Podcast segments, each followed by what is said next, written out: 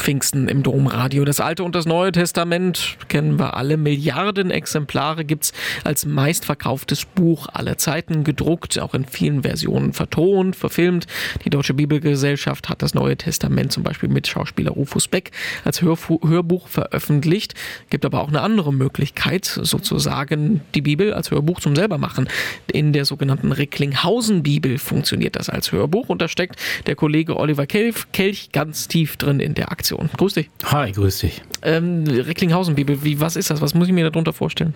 Ja, ähm, du hast es im Prinzip gerade schon angedeutet. Es ist eine Hörbuch-Bibel, die wir da planen, allerdings nicht vorgelesen von ein oder zwei Leuten. Das gibt es ja des Öfteren, irgendwelche Lesungen. Wir hatten die Idee, wir lassen einfach so viele Recklinghäuser, wie es gibt, an diesem Projekt mitarbeiten und mhm. das gesamte Neue Testament, also unsere vier Evangelien, die wir alle kennen, sollen eingelesen werden und jeder hat dann die Möglichkeit zwischen zwei und fünf Minuten seiner Stimme dazu zu tun und das Ganze wird dann hinterher zusammengepackt und soll veröffentlicht werden. Wie kommt zu der Idee? Die Idee war ähm, im Prinzip so eine Mischung aus dem, was ich hier beruflich mache, also sprich im Bereich Journalismus bin ich aktiv. Ich studiere parallel Theologie, habe also sowieso viel mit der Bibel zu tun, höre auch das eine oder andere Hörbuch. Und dann hatte ich jetzt letzte Tage ähm, eine Maristenbibel auf dem Tisch. Das ist von der Schule, wo meine Kinder ähm, drauf waren.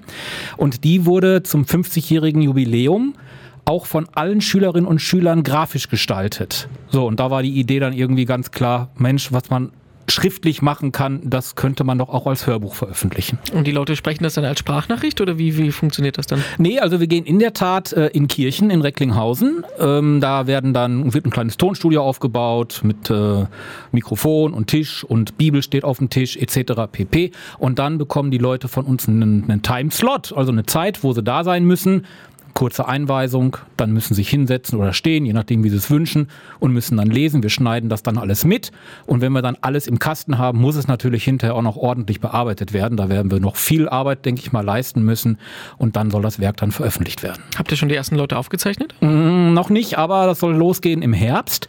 Äh, geplant ist Oktober. Wir wissen noch nicht genau wann und wir wissen auch noch nicht genau in welchen Kirchen. Das hängt jetzt auch ein bisschen mit Corona zusammen, weil die ein oder anderen Gottesdienste ähm, nicht stattfinden. Da wissen wir nicht, finden finden die dann wieder statt. Das ist alles in Planung. Also die Aufnahmen sollen im Oktober stattfinden.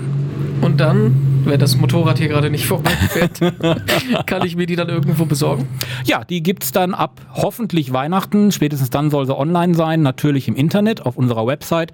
Aber auch äh, da, wo es überall Podcasts gibt, da findet man diese Bibel dann auch.